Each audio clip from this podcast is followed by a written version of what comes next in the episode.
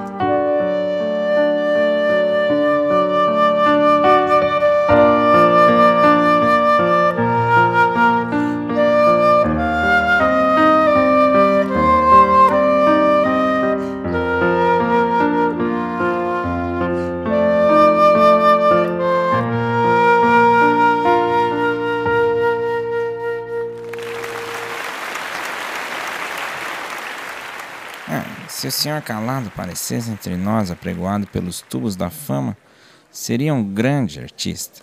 Mas, como temos visto gradualmente seu progresso, quase ninguém sabe o que temos entre nós um flautista capaz de rivalizar com os melhores.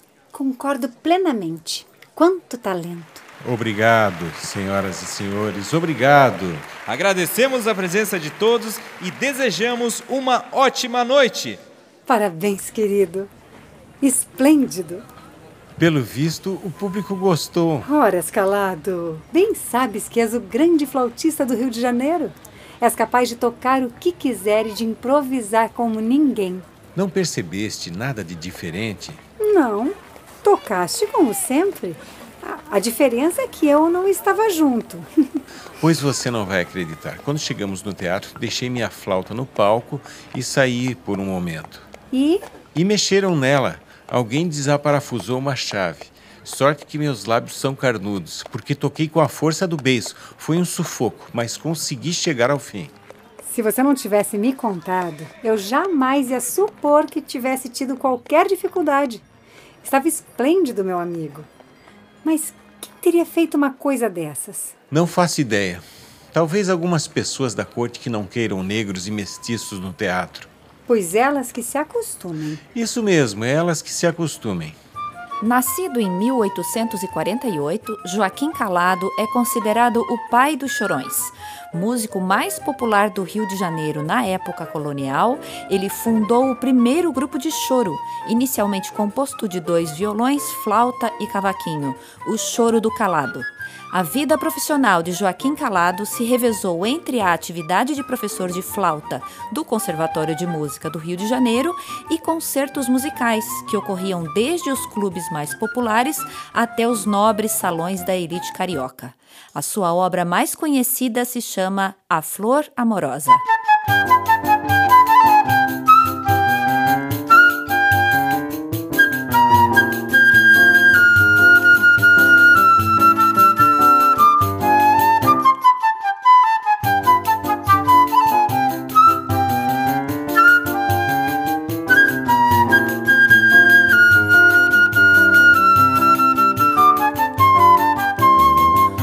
Acabou de ouvir um trecho de A Flor Amorosa, de Joaquim Calado. Curtiu? Siga-nos na internet, arroba.